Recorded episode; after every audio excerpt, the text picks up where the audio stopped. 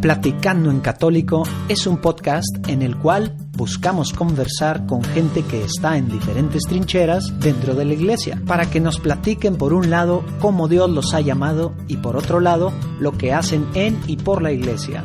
De esta forma esperamos conocer más a la iglesia de hoy en día, enriqueciéndonos de testimonios y dándonos ánimos para entender nuestra vocación y lugar en la iglesia, así como respetar, pero sobre todo amar más a nuestra madre iglesia.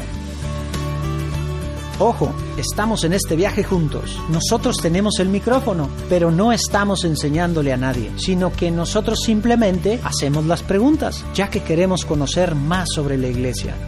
Si decimos alguna incoherencia, por favor háganoslo saber en nuestras redes sociales. Agradeceremos mucho sus consejos.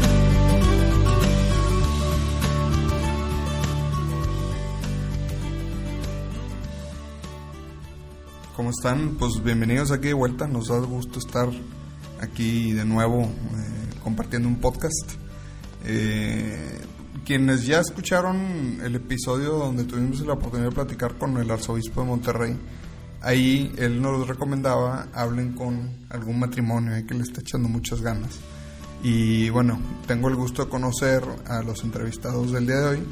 Eh, inmediatamente pensé en ellos, entonces pues realmente pues, son un matrimonio que le echa muchas ganas eh, y vale la pena que, pues, que escuchemos eh, qué opinan, qué hacen, cómo le han hecho para sortear ciertos obstáculos durante pues, la formación de su familia, etcétera.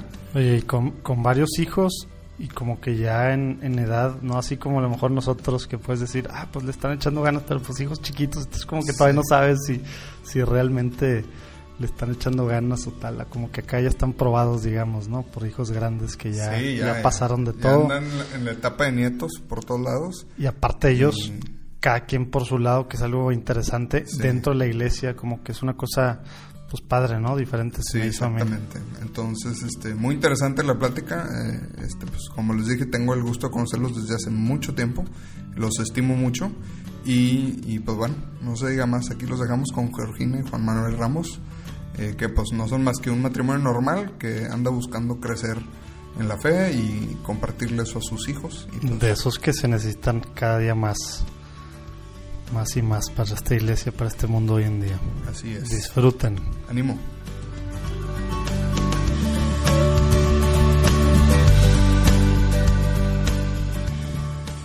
Pues qué gusto que nos estén acompañando aquí, realmente les agradecemos que hayan aceptado la invitación. El gusto es nuestro, Eddie. No, muchas gracias. Muchas gracias. No, muchas gracias a ustedes. Realmente gracias. Nos sentimos muy honrados que nos hayan invitado este, y muy contentos de estar aquí con ustedes. Qué bueno, qué bueno, pues vamos a darle. Eh, pues mira, realmente la intención de que estén aquí pues es platicar con, eh, así de manera sencilla, su vida matrimonial, su vida en familia, eh, sus, los apostolados en los que han tenido oportunidad de ayudar, eh, que sirva principalmente pues como un, un ejemplo de, de que pues si se puede vivir una vida balanceada, vivir una vida sirviendo al Señor y pues echándole ganas, ¿no? En este camino que, que es largo y tortuoso, pero es eh, muy, muy bonito. Claro que sí. Con muchas eh, satisfacciones. Eh, pues bueno, empezamos, veas tú, mi estimado. Empezamos por una oración, si les parece, ¿no? El Padre, el Hijo y el Espíritu Santo. Amén. Amén. Amén. Señor Jesús, te pedimos que que estés con nosotros ahorita, Señor. Te pedimos que nos acompañes. Te pedimos que seas, que seas tú el que hable a través de nosotros. Eh, te pedimos también que a todos los que están escuchando en donde quiera y en cualquier momento que estén escuchando, que abras sus oídos, Señor, y que los llenes de, fuego en su corazón, Señor, para que te sigan amando más a ti, Señor, y amando a la iglesia y tratando de servirte más y más, Señor. Acompáñanos, Padre. Te pedimos que te quedes con nosotros en este momento. Así sea. Amén. Santo. Muy bien. Amén. Bueno, pues si quieren empezamos, que nos platiquen así por separado brevemente eh, un poquito su historia como de la infancia hasta cuando se conocieron y luego ya nos platican esa parte. Para saber un poquito entender si vienen de una familia que era muy católica o si vienen de una familia que ni, ni al caso la vida de Cristo y demás o cómo estuvo un poquito, eh, pues sí, su formación. Ok. Mira, si quieres empiezo yo Este, yo nací en Monterrey, pero muy pequeña, para antes de los dos años, mis padres fueron a vivir a Saltillo, o sea que ahí crecí. Y sí vengo de una familia muy, pero muy católica, muy católica, muy formada. Mis padres, yo soy la mayor de ocho, y mis padres siempre estuvieron muy preocupados porque nuestra educación fuera muy cristiana y sobre todo muy practicante. Ellos se preocuparon mucho porque viviéramos una fe viva y aunque éramos muy cristocéntricos porque realmente Cristo era el centro de nuestra familia, yo conocí a la Virgen María y amé más a la Virgen a través de mi abuela. Mi abuela fue la que me, la abuela materna fue la que me enseñó el amor a la Virgen. Y este, mis hermanitos, yo era la mayor de ocho, y mis hermanos, los cinco hombres menores, iba a misa diario a las siete de la mañana, los mandaban a misa de monaguillos. Entonces teníamos una relación muy cercana con los sacerdotes. Eh, mi papá y mi mamá eran muy fervorosos, pertenecían a un movimiento familiar cristiano. Entonces, pues todo eso lo fueron dejando como huella en, en nosotros, ¿no? Entonces yo llegué a conocer y llamar a Dios, pues desde muy niña. Jugaba al, al altarcito, desde pequeña ponía que el altarcito, recuerdo que mi mamá me lo consentía y le ponía estampitas. En un momento cuando era una jovencita llegué a pensar que me iba a ir de religiosa, ¿verdad? Pero la verdad que fueron ideas nada "Gra- más así que no pasaron fue", dice. por mi mente como niña que piensa que, que puede suceder eso. La verdad es que fue una infancia muy feliz, en un ambiente muy sano, porque Saltillo en ese tiempo pues era un lugar muy tranquilo. Las familias te ayudaban también a vivir una, una vida este, en paz y, y buena, con buenas costumbres y todo. Estamos hablando de un Saltillo tranquilo, no tan moderno como hoy. Entonces, pues así crecí, hasta que conocí aquí a, a mi querido esposo. Ay, tío, qué bárbaro. A ver, platícanos, tío. Entonces, ¿cómo estuvo? Pues fíjate que más o menos eh, es el, pasó lo mismo conmigo, ¿verdad? Y yo nací en Ramos Arispe, pero mis padres se fueron a Saltillo casi inmediatamente.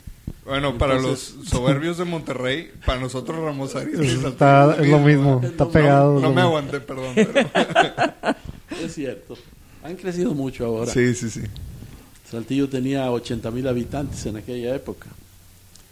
Yo también soy el mayor de seis hermanos. Mi infancia pues transcurrió muy tranquila porque estuve en un colegio católico, en el Colegio Zaragoza de las Ayistas, como es el, el regimontano aquí en Monterrey. Colegio católico que nos eh, llevaban eh, el padrecito para confesarnos cada mes para hacer los primeros viernes y los domingos nos llevaban a misa a todo el colegio, a la catedral. Eh, pues así transcurrió mi infancia. Una- un detalle muy bonito que recuerdo es que eh, mi abuela materna vivía, vivía con nosotros. Entonces ella me llevaba a misa varias veces en la semana y me ayudaba a rezar, me enseñó las, las primeras oraciones realmente, a dar gracias a Dios, este, después de comulgar, ¿verdad? Que nos quedábamos un ratito ahí, después de misa también, a dar gracias a Dios. Y la recuerdo con mucho cariño porque ella fue la que me enseñó de, de pequeño, ¿verdad? Y después pues eso me marcó para toda la vida, ¿verdad? Ajá. Este, estuve en Saltillo hasta, hasta que tuve 15 años. Después eh, me vine acá a Monterrey a estudiar. Estudié la preparatoria en el Ateneo Fuente, después del Colegio Zaragoza. Y luego que terminé la preparatoria, quería estudiar ingeniería y me vine acá a Monterrey porque en Saltillo no había la opción, ¿verdad? Y aquí me quedé hasta ahorita. Este, estudié en, en FIME, eh, ingeniero mecánico electricista, y antes de terminar la carrera, en el año 62, este, empecé a trabajar en vitro. En vitro, ahí en, en los hornos, ahí en vidrio plano trabajaba. Este, y ahí me quedé a trabajar toda la vida hasta el año 2000 que me jubilé. Entonces trabajé 38 años ahí y luego me quedé dos años más por eh, servicios profesionales para entrenar a algunas gentes. Y después de, de Vitro, pues ya jubilado, no, no me encontraba en la casa sin hacer nada. ¿verdad? Sí, sí, sí. Entonces me puse a, ahí en la cochera de la casa, compré unas máquinas y me puse a hacer cosas de, de madera. De carpintería. Carpintería. sí. No, me acuerdo, nos hiciste una puerta, me acuerdo muy bien. La puerta de tu casa, Sí. sí. Entonces, este, un hijo mío, eh, Carlos, el número cuatro de nuestros hijos, que es arquitecto, el número tres, pero no me equivoqué, este, eh, vio lo que estaba haciendo y me dijo, oye papá, si, si tú le inteliges a esto, pues vamos poniendo un negocio. Yo necesito para las casas que, que construyo, todo lo que son puertas y closets y todo lo demás de madera. Y así fue como nació un pequeño negocio que tengo hasta la fecha. Que de- ya es a lo, de- digamos, de a lo que ahorita te estás Que es a lo que me dedico actualmente. Oye, ¿tú y cómo se conocieron? Pues mira, este, yo iba a Saltillo cada ocho días. Iba a Saltillo cada ocho días estudiando aquí en Monterrey, pero pues iba a ver a mis papás. y, y luego ya en los últimos años de estudios, el- en el último año realmente fue el, el 63 y 64, eh, llegaba yo a la casa de mis papás y mi mamá y una tía que era muy amiga de mi mamá, se juntaban mucho, me decían, llévanos a comprar huevos a casa del ingeniero Oscar Pirt, ahora mi suegro, ¿verdad? Sí, porque Este- en la granja. Mi papá era ingeniero eh, este, y era director del Tecnológico de Coahuila. De hecho, yo ahí estudié. Yo, soy, yo estudié este, laboratorio de química. A ver, perdón, si quieres, lo vamos a editar. Porque se, se apagó el micrófono. Ah, ok.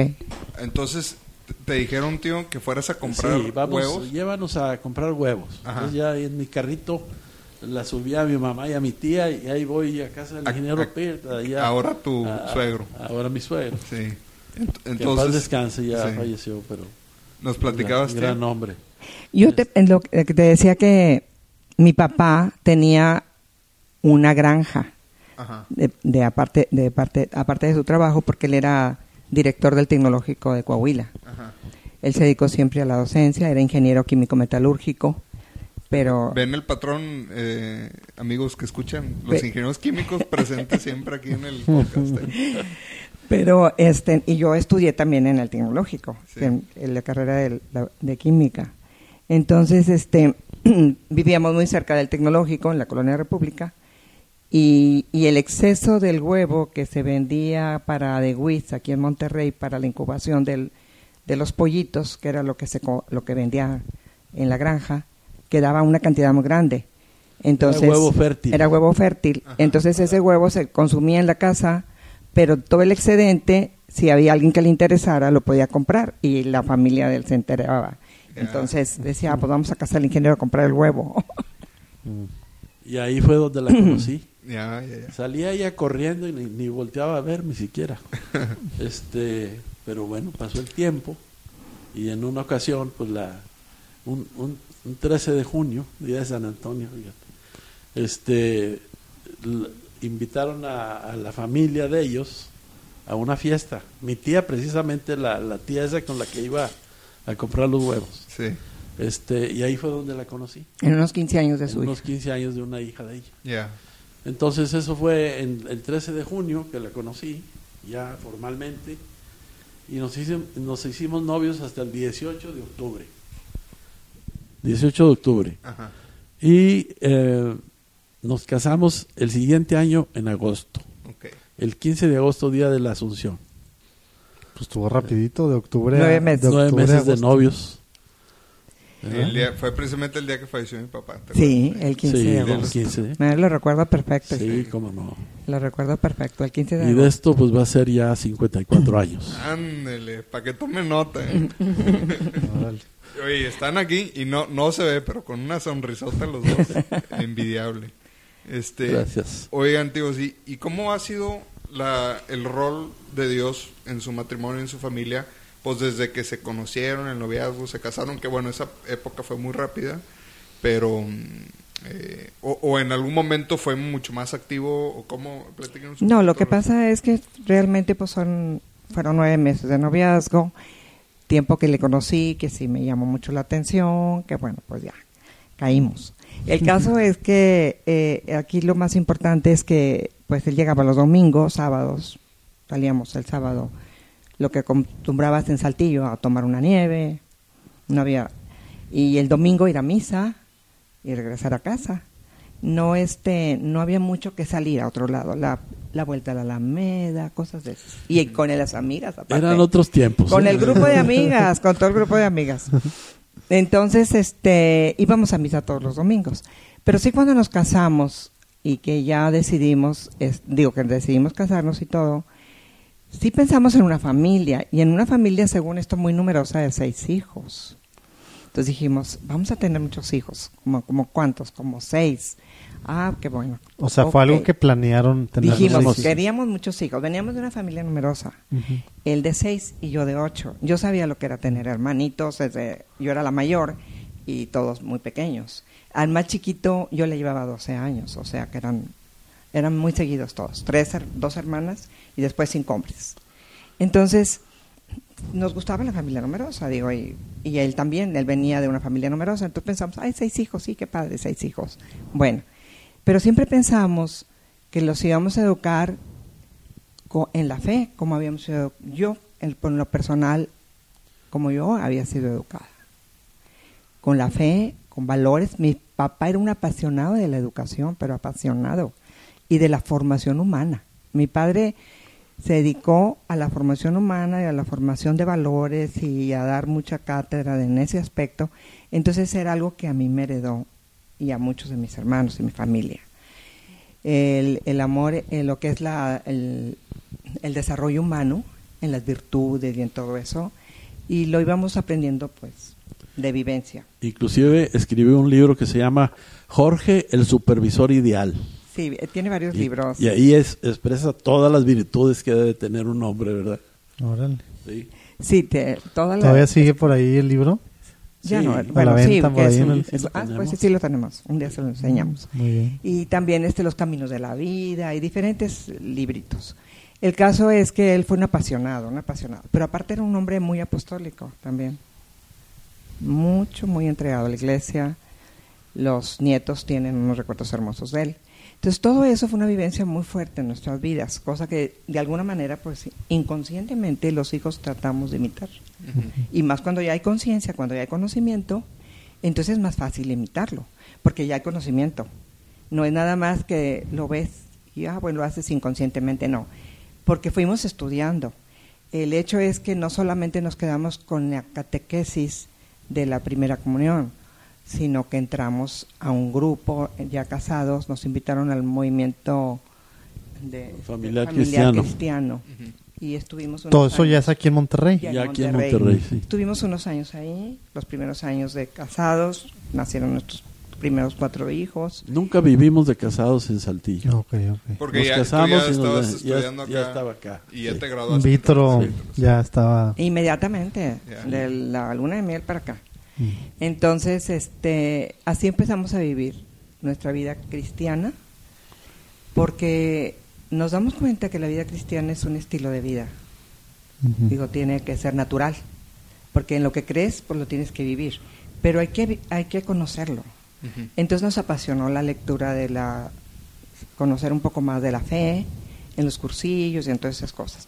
Y quedamos, ya cuando ya nos asistimos al movimiento familiar cristiano, porque nos cambiamos de lugar y perdimos la huella, hubo una invitación para pertenecer a otros movimientos.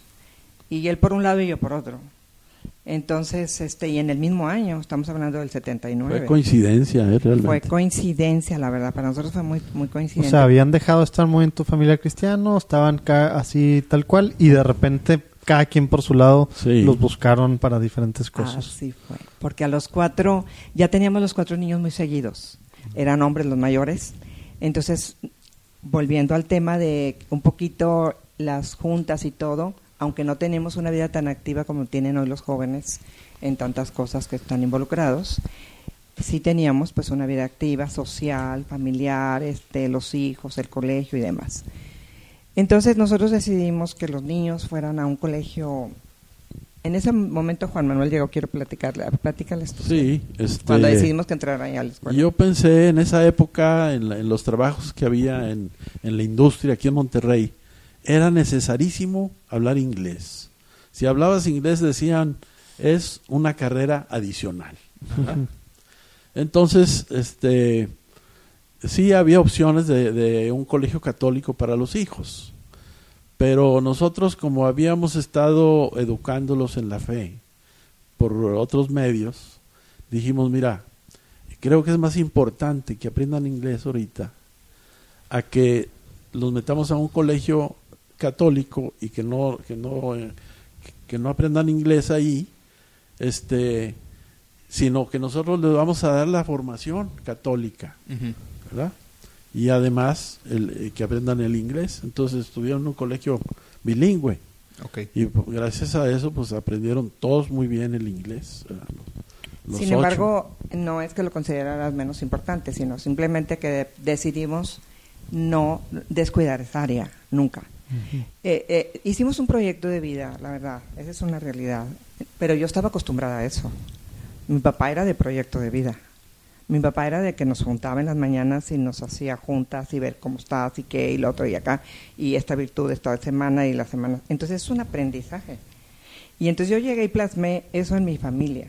Hay que hacer un proyecto de vida, como hacemos un proyecto para comprar una casa, un proyecto económico, un proyecto de trabajo, un proyecto de todo, se tiene que hacer un proyecto de familia.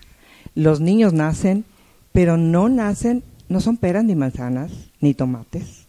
Son seres humanos que traen un bagaje muy valioso y un potencial humano muy grande. Aparte, Dios tiene un llamado para cada uno de ellos. Y tienen que ser lo que deben ser, hombres de bien. Y que tienen que ser felices. Y para que sean felices tenemos que hacerles un programa de vida. Entonces el programa de vida consistía en que íbamos a darles lo que era más importante en la vida, que era toda su, toda su educación integral, que consistía en el conocimiento, todas sus, sus emociones, todo lo que es la psicología, atenderla, pero no descuidar jamás la fe. Porque estábamos convencidos de que la fe era lo más valioso que podía existir. Si algo les íbamos a heredar, era la fe. Recuerdo que en aquel entonces había eh, asociaciones que hacían cursillos y retiros para jóvenes y para niños. Entonces, nosotros nunca les negamos que fueran ellos a, a, prepa- a formarse a esos cursillos. Entonces ellos siempre iban a que al Faro o que al ECA o el, este, los diferentes clubs Al donde Arahuax. al ¿verdad? Entonces, pues todos estuvieron en medios de formación, aparte del colegio. ¿verdad? Pero en ese momento fuimos llamados nosotros a, un- a pertenecer a, un- a una asociación este, católica. Y en el caso tuyo, eh, fuimos exactamente en el mismo año. Sí. Yo estaba siendo llamada a pertenecer al movimiento del Reino Christi y me encantó. Quedé tan, tan impactada porque aunque había estudiado un poco de Biblia, no lo suficiente, conocía algo de la palabra de Dios, no lo suficiente, tenía vida sacramental y demás, me impactó la espiritualidad. Y yo dije, este es el sentido de mi vida, aquí está lo que yo ando buscando, encontrar todo este bagaje de, que, que abarca todo lo que es el ser humano, es, em- es emocionante. Y entonces Juan Manuel estaba a la vez también siendo invitado. Yo, por otro lado, me, me empezaron a invitar que a unos medios de formación, unos retiros, unos círculos, este, y había un señor ahí, un compañero que tuve, estudié una maestría en el TEC de administración, y uno de los compañeros ahí empezó a hacer apostolado conmigo, ¿verdad? y me jalaba y me jalaba y me invitaba, y total, mientras Georgina estaba allá con, con el Reino Christi, yo estaba acá con el Opus Dei, Ajá. y este un día llego a la casa molesto, ¿verdad? Y me dice Georgina, ¿qué te pasa? No, es que este Pepito ya no lo Ay, aguanto. Pensé que ibas a decir otra cosa. Me. Este Pepito ya no lo aguanto. Y me dijo, Pepito, sí, Pepe, el que está haciendo apostolado conmigo. Dijo, no es Pepito, me dijo Georgina, es Diosito. Ándale, muy bien. ah, caray. Dije yo, fíjate que sí es cierto. Y ahí me cayó el 20. Sí, Y por eso me fui para allá. ya, qué padre. ¿Verdad? Bueno, entonces Entonces- yo le insistía que conociera la misma espiritualidad a la que yo pertenecía, porque se me hacía que qué padre que los dos en la misma espiritualidad crecer juntos. Pero me, también tuvo una respuesta muy graciosa, ya que un día llegó y me dice, felicítame. Y le dije, ¿por qué, gordo? Porque ya soy miembro de la obra. Y yo, no puede ser. Yo te había dicho que si podías ir al movimiento. Y me dice, ¿y cuál es el problema? Si somos las ovejas, las mismas ovejas, nomás en diferente corral. Los mismos borreguitos del Señor Los mismos en borreguitos diferente del corral. Señor, en diferente corral. Y lo entendí perfecto. En ese momento me quedó- clarísimo que hay una vocación también dentro de la vida espiritual y que Dios tiene un llamado para cada, cada persona. Como le dicen también, pues son tal vez espiritualidades un poquito diferentes o carismas. Son carismas. Pero hay un llamado, hay un llamado para pertenecer aquí. eh, Para son partes, como lo dice San Pablo en sus Ujú. cartas. No todos somos dedos, no todos somos manos, no todos somos oídos, sino Sí. ¿verdad? Entonces, igual. Entonces, desde ese entonces hemos participado en la iglesia y en apostolados diversos y nos hemos ayudado mutuamente. Y tenemos una libertad para que él vaya a sus cursillos, a sus retiros, a sus convivencias cuando, cuando eh, él tiene que ir. Igual yo la tengo para cuando yo tengo que ir. Y así hemos crecido eh, integralmente como pareja para poder formar y educar a los hijos. Ahora, ¿qué es lo que se- los hijos estaban viendo? Los hijos veían algo. Espérame, nomás déjame comentar este que nunca ni ella ni yo nos opusimos a que nos formáramos nosotros en otro grupo, ¿verdad? No, En nunca. En, otro, Sí. en otra este De espiritualidad, formación. digamos, Sí, espiritualidad. ya. Se apoyaron y... Nos pues, apoyamos Porque yo creo que sí, muchas veces eh, en ciertos momentos puede ser conveniente, pues si van a un grupo de matrimonios juntos o cosas así. Eh, en el caso de ustedes, se acomodaron muy bien de esa manera y seguían teniendo una vida, eh, digo, yo lo, lo viví también de chiquito y, y los conocía mucho de pues de gran formación en su familia. Y, y- pero bueno obviamente yo no conocía esta parte de que pues cada quien tenía como Una su apostolados o digamos el grupo de señores con el opus y los círculos y demás. Y tú en, en la sección de señoras del reino y todo eso pues, eh, haciendo su lucha en su trinchera cada quien Cada quien. O Así sea, con la misma, el mismo objetivo. Sabíamos nosotros que era, que era crecer en la fe, conocer y amar más a Dios, y como bautizados, pues vivir lo que la fe te está pidiendo y transmitirla, que es lo más importante, transmitirla. Transmitirla porque es parte de la vocación de ser bautizados. Entonces, este, en ese, en ese aspecto los dos lo compartimos muy bien y, y pudimos vivir de formamos nos formamos en, en diferentes lugares pero muchas veces sí te acompaña tomamos los cursos de empresa familia Sí, en la sí, obra sí. yo lo yo tomé el curso con él. Y, yo también ah, lo acompañaba Ah, y tú de- también me acompañaste. Y yo me y yo tomé la educa este como educador en la fe. Y también tomamos un curso de humanidades en la en, en En el CPH. en el CPH y un curso de historia también. O Sí. sea sí lo acompañé a muchos cursos con él. Y él también me acompañó a otros cursos. Yo tomé un curso de bioética. Soy educador en la fe por dos años. Estudiamos consecutivamente en la escuela de la fe y así, y la formación me atrajo enormemente, pero te digo que lo traigo como que así clavado. Sí. Entonces, realmente mi apostolado es ese, formación. Ya. Me encantan los cursos de formación humana, espiritual, todo lo que es catequesis, todo eso lo que es el acompañamiento espiritual. Entonces me encanta, pero sí, sí me formé mucho en el movimiento Y además de eso, este, cada quien por su lado teníamos diferentes apostolados, Ah, sí. ¿Verdad? O sea, no era nada más que nos formáramos, sino que teníamos que colaborar en algún apostolado. ¿verdad? Sí, porque Por ejemplo, yo estuve en la ciudad de los niños, estuve ocho años trabajando ahí en el consejo eh, este, de, de operación de la ciudad de los niños. Y luego, después de eso, estuve 12 años en una escuela técnica en servicios de hospitalidad que está en, en Arteaga, allá por Saltillo, ah, en la sierra, ¿verdad? Sí, sí, sí. Es una escuela para, para niñas pobres, este, que además de, de estudiar todo lo que es servicio de hospitalidad, estudian prepa. Se les, se les La que está al lado de los pinos. a un lado de los pinos, exactamente. Exactamente. Entonces yo ahí estuve en el consejo de, de esa escuela, 12 años, ahorita ya la dejé, porque ya estoy más viejito. Entonces, para andar para arriba y para abajo en la carretera, Pero entonces ahorita cada complica. quien, usted si- sigue en Opus Dei y Reino. Todavía Sí, siguen cada todavía, quien en su... sí. ok, Cada ok. quien. Sí, nuestros retiros, nuestra vida espiritual, todo, todo. El apostolado, él también tiene su apostolado todavía, yo tengo el mío, diferente ya, pero... Y los hijos crecieron viéndonos así, pero yo así vi a mis papás también. Sí. Ahora, hablando del tema de...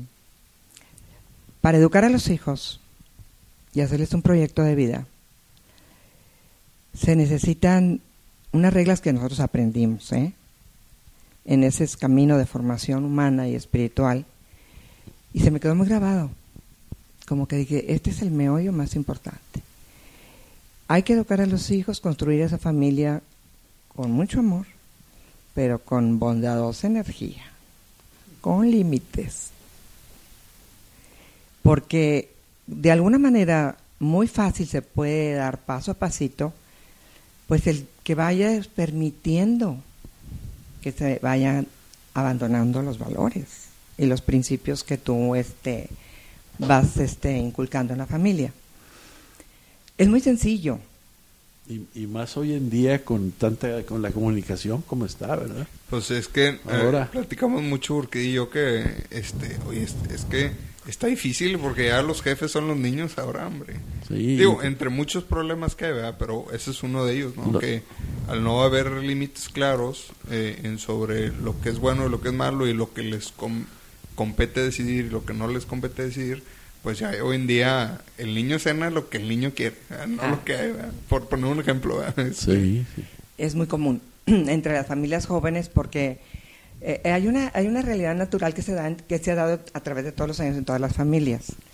Este, todos deseamos que no tener enfrentamientos, el fastidio del enojo, el berrinche, el lloriqueo, el cansancio, y más cuando han llegado no seis hijos, ocho, porque no llegaron seis, llegaron ocho.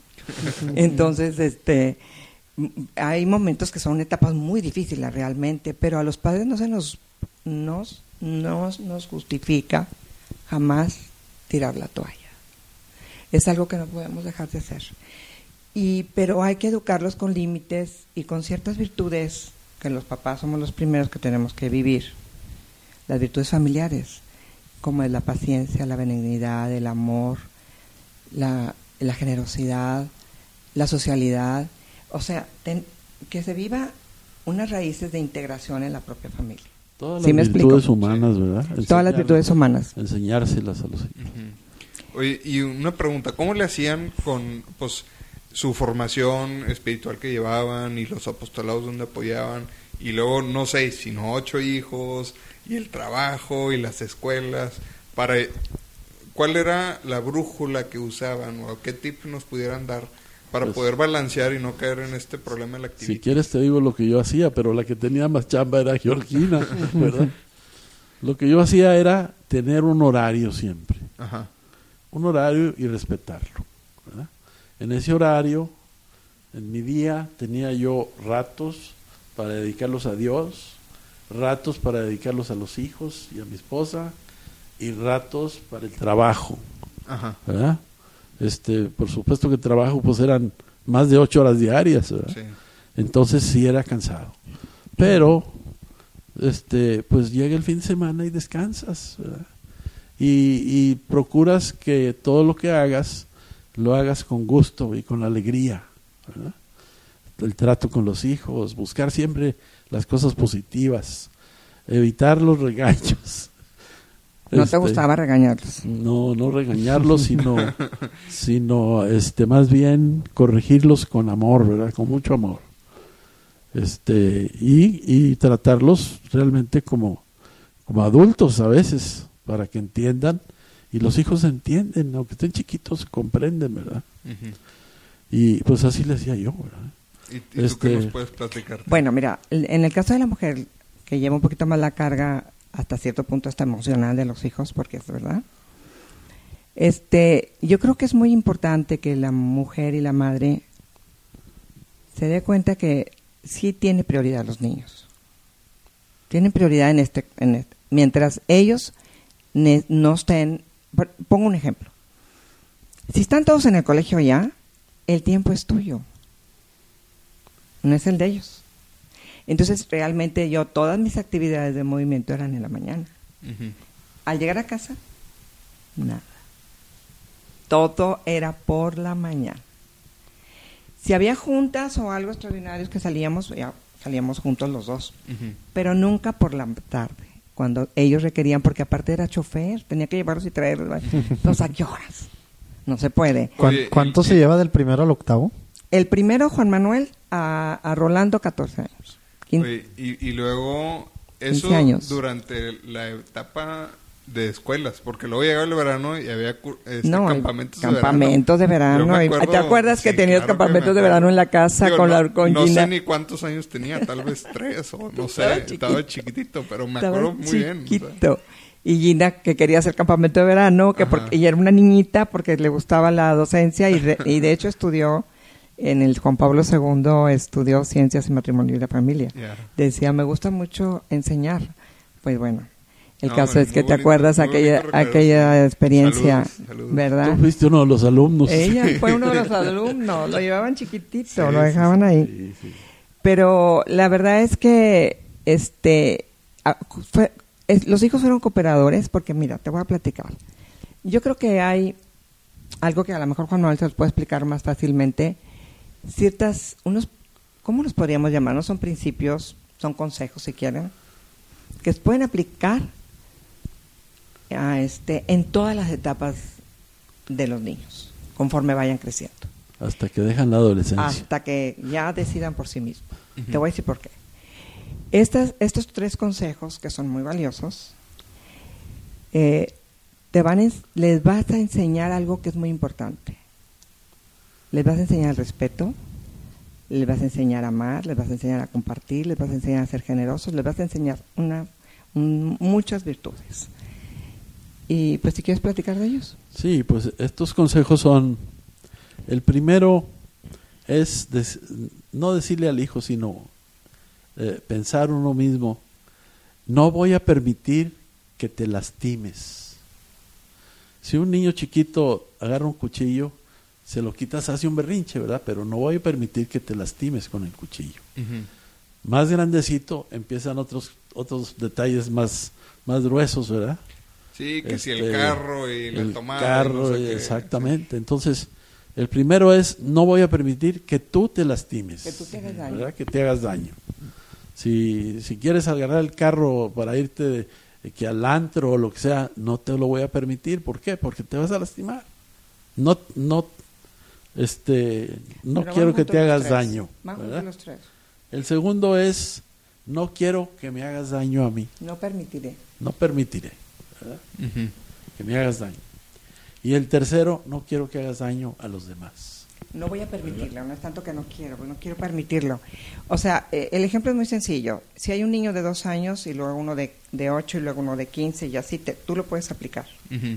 Porque yo no voy a permitir que se haga daño, porque primero que nada estás cuidando la vida física y emocional de tu niño cuando es bebé.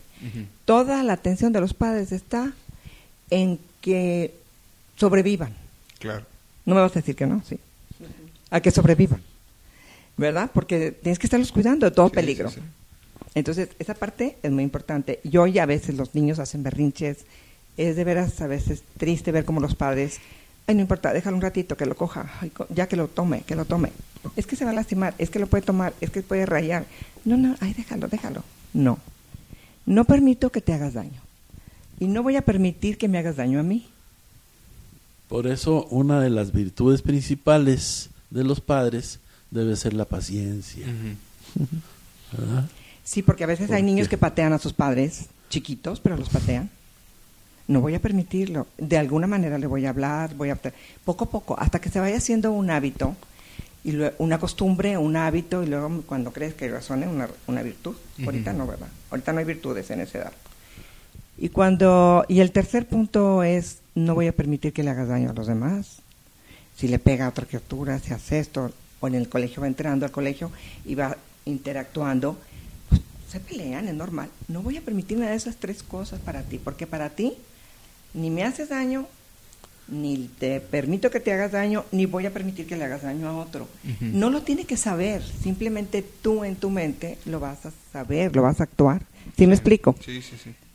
Y so- de veras que son reglas bien O sea, te ayudan a centrarte mucho en las decisiones que tomas como padre. exactamente. Si las piensas y las traes ahí. no estás sembradas. pensando en emociones ni en sentimientos, Sí, estás pensando en razones. sí, Porque hoy en día a veces nos movemos mucho por el sentimiento. sí. No, en razonamientos. El niño entiende, pero desde que es pequeñito. Entonces, Otra cosa también es que lo que diga la mamá, el papá la, la apoya.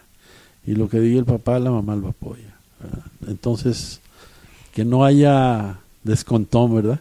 Sí, porque ven, ven congruencia y luego ya no. Sí. La típica maña de que, ah, me dijo que no mi mamá, pues ahorita voy con papá y ya sé por dónde darle. eso sí, sí es muy peligroso. Sí, ¿eh? y con ocho, niño- eh, se pueden imaginar.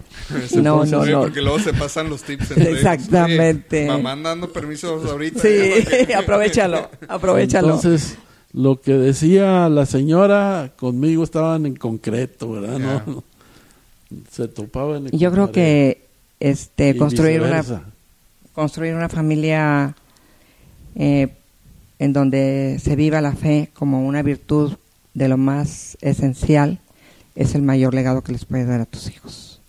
¿Por qué? Porque fíjate que se van a encontrar en la vida pues con dificultades, a lo mejor con fracasos. Y a quien pueden recurrir es a la fuente de energía que yo tengo. Mi fuente de energía es Dios. Definitivamente, y se los digo continuamente, mi fuente de energía es Dios. Y Él es en la, mi, mi vida sacramental, en mi vida de oración, en mi, vi- en mi misa diaria. ¿Sí me explico? Entonces creo que es el Ahí mejor la fuerza. la mejor herencia que les puedes dar. La vivencia de las La gracia de virtudes y en la que ustedes también como padres se vean en ellos un reflejo. Entonces hablamos de la congruencia, que, que es bastante difícil. Tenemos que ser muy congruentes. Sí, sí, sí. En la mañana, en la tarde, en la noche, en el día, a todas horas. Oigan, pues afortunadamente estuvo muy interesante todo esto y ya nos contestaron algunas de las otras preguntas que teníamos, pero Sí. eh, traíamos aquí eh, pues el interés de que nos dieran desde el punto de vista espiritual, que es lo que ahorita estabas comentando, tía y tío, eh, ¿qué consejos nos pudieran dar a los padres que nos escuchan, incluyéndonos a Urquidi y a mí, en tres Para empezar a aspectos, sí? nosotros. Sí, empezar a nosotros. En tres aspectos. Uno es eh, la comunicación en pareja, y ahorita entramos en ellos. Eh, dos, confiar en el plan de Dios, porque pues no siempre el, el horizonte es claro y bello, y pues hay veces que viene la tormenta y nos entra la duda, ¿no? Y tercero, la educación de los hijos. Ahorita lo que platicaban. O sea, desde el punto de vista espiritual, concretamente espiritual, ¿qué consejo nos darían en estos tres puntos? Si bien empezamos con eh, pues la comunicación en pareja.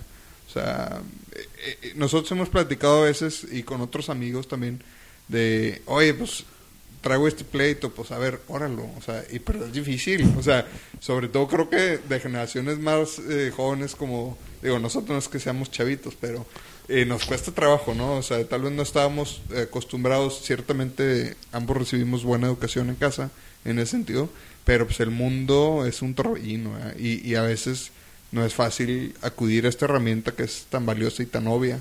Eh, se nos olvida y, y nos distraemos con otras cosas. No, es que yo vi en YouTube un video que dice que así le vas a hacer, o no sé. Y espérate, tran- tranquilízate, óralo, a ver, piensa y a ver, a, ver qué concluye. O sea, no sé, se me ocurre algo así como, ¿qué, qué, qué consejo nos darían? ¿no? Yo creo que no. Este, lo más importante es dejar que pase el momento de este de coraje o de lo que traigas encima y Sí. dejar dejar que pase eso y en lo más pronto posible dialogar inmediatamente el tema inmediatamente hay que dialogarlo platicarlo a ver en qué estamos o no estamos de acuerdo y, y ponerlo sobre la mesa y tratar de, de volver a reconciliarnos lo más pronto ¿verdad? El diálogo es indispensable. Es importantísimo qué te gusta, qué no te gusta, por qué te molesta, qué te molesta. Y, y preguntarnos siempre. Y llegar a un acuerdo. Ahora, en ese silencio que te estoy pidiendo, pídele ayuda al Espíritu Santo. Que te ayude, sí, que Sí, te si no nada sirve esperar, Pide- no, no, no. Pídele ayuda al Espíritu y Santo. y también este saber perdonar es muy importante el perdón. Sí. y Eso es pedir algo perdón. sí, que se Porque a tiene que veces enseñar. cuesta mucho, pero si, si reconoces que estás equivocado, pues pide perdón, ¿verdad? Y después de eso se soluciona todo. Pues Yo creo que sí. gran- sí, pues sí, toda la razón. Este, también, de, de- después de dialogar y de tomar una decisión importante, rezar para que Dios nos ayude. Poner todo en manos de Dios. Poner todos los medios humanos como si no existiera los divinos. Y poner todos los divinos como si no existieran los humanos. Sí, hay que usar las dos herramientas muy fuertes, ¿eh? Rezar. eh, muy valioso eso que dices, ¿eh? Es verdad. Sí, porque luego Dios proveerá y yo sentadito, ah, pues, Sí. este, Hay que actuar. este, hay que actuar, exactamente. Hay que actuar.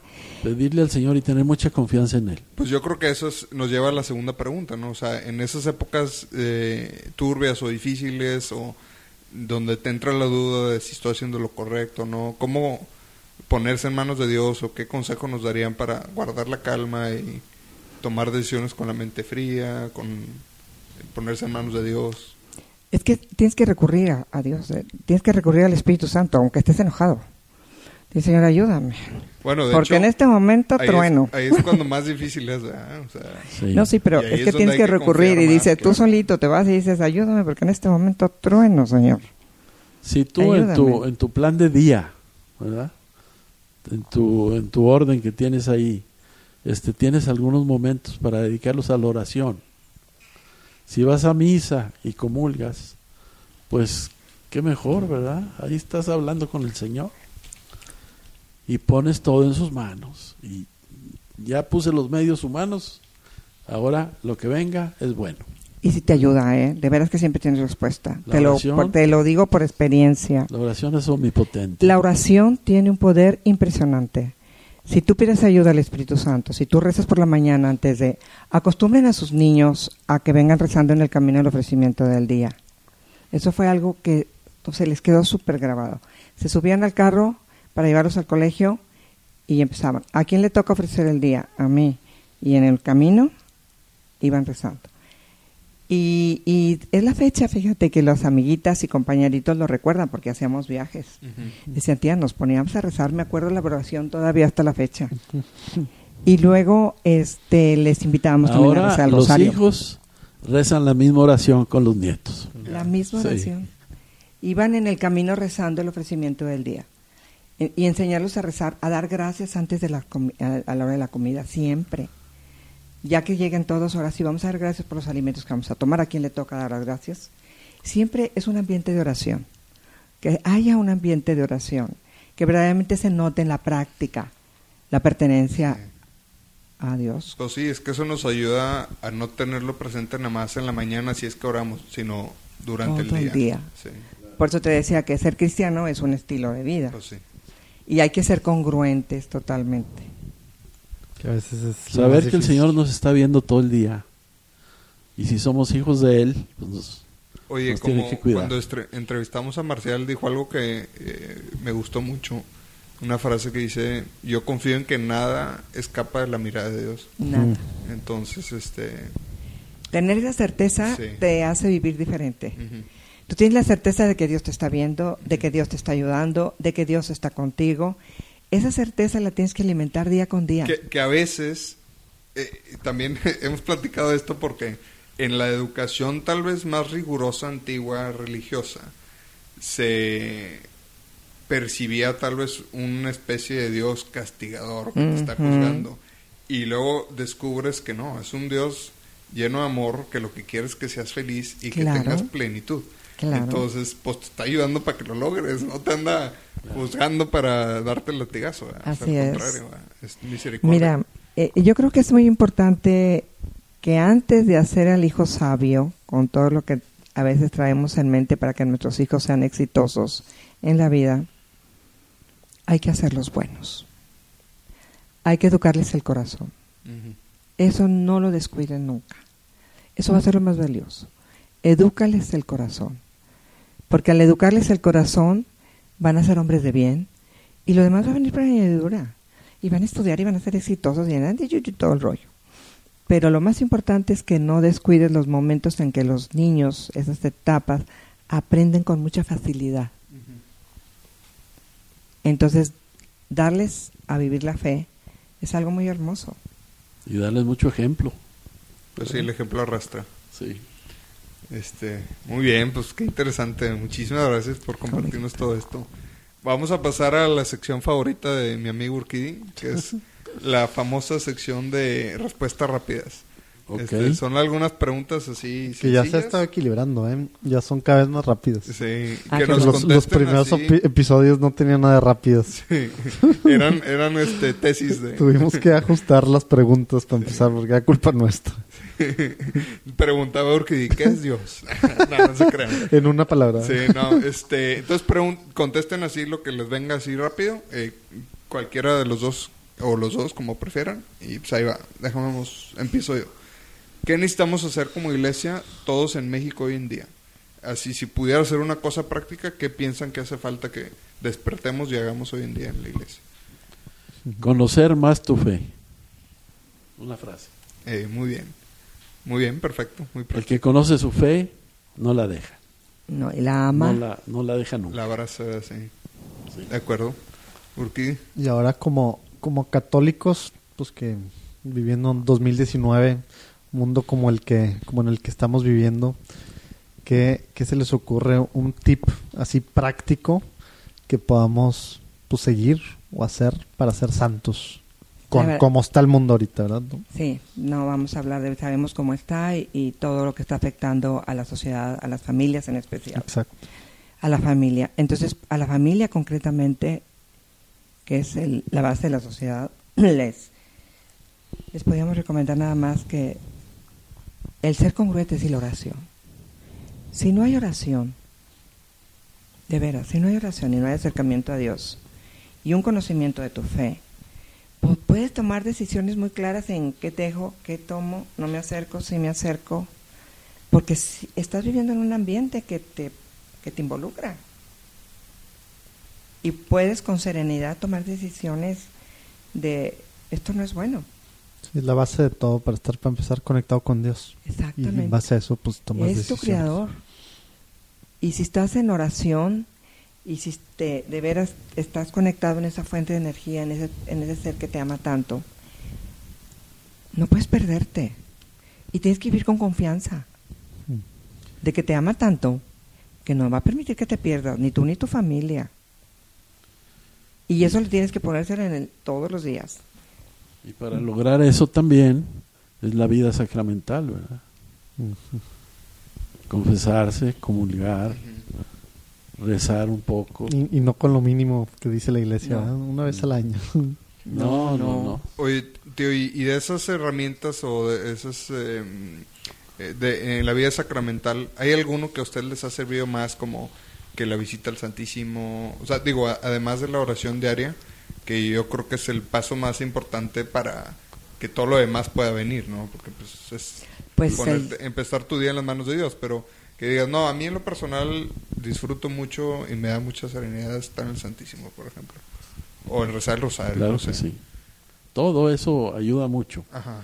pero la comunión y la confesión es algo que te da mucha gracia de Dios.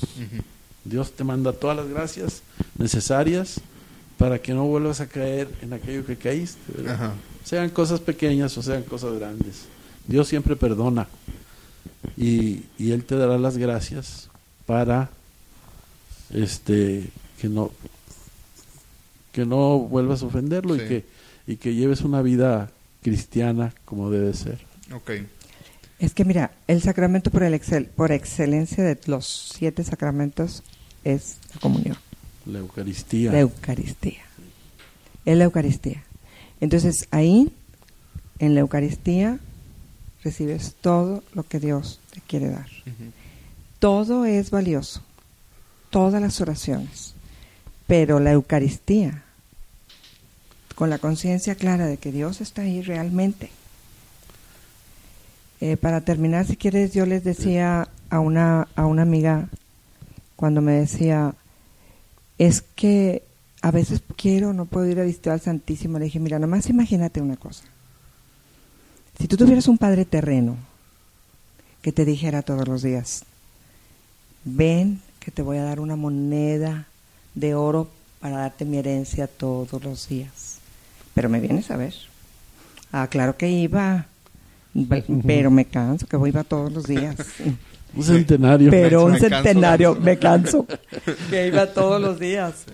Pero si es Dios el que te va a dar las gracias acumuladas todos los días.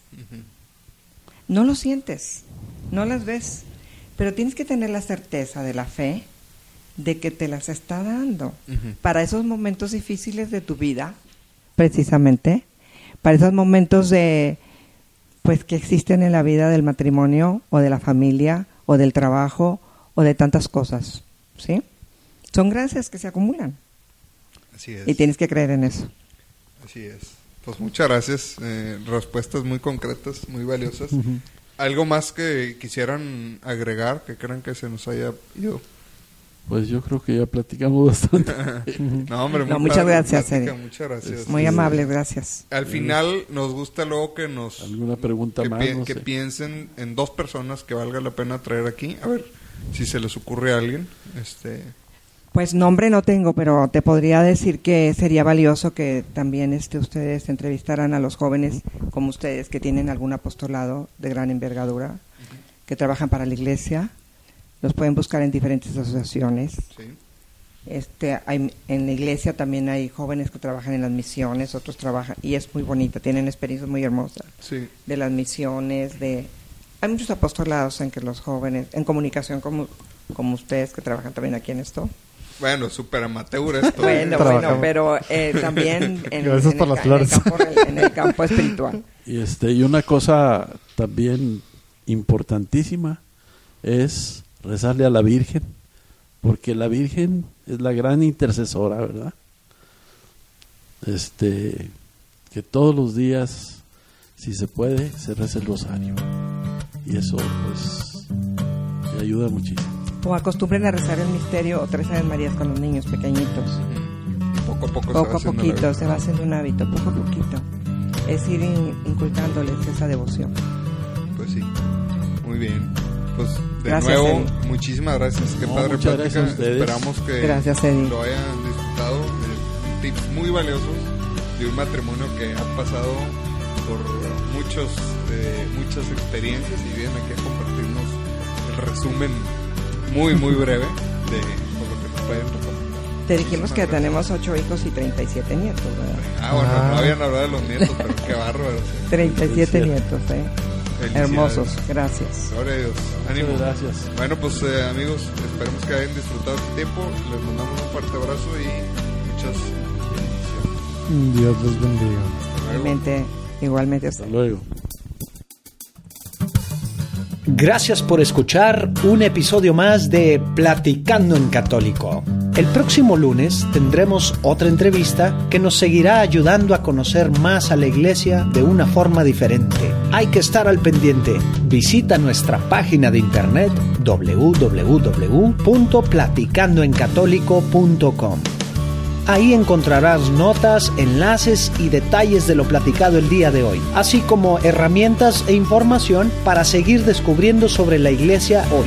Si te gusta Platicando en Católico y piensas que le puede hacer bien a la iglesia y a más gente, por favor envía el enlace a tus conocidos. Nos ayudará muchísimo que nos califiques donde quiera que estés escuchando el podcast. De esta forma se volverá más visible para otras personas.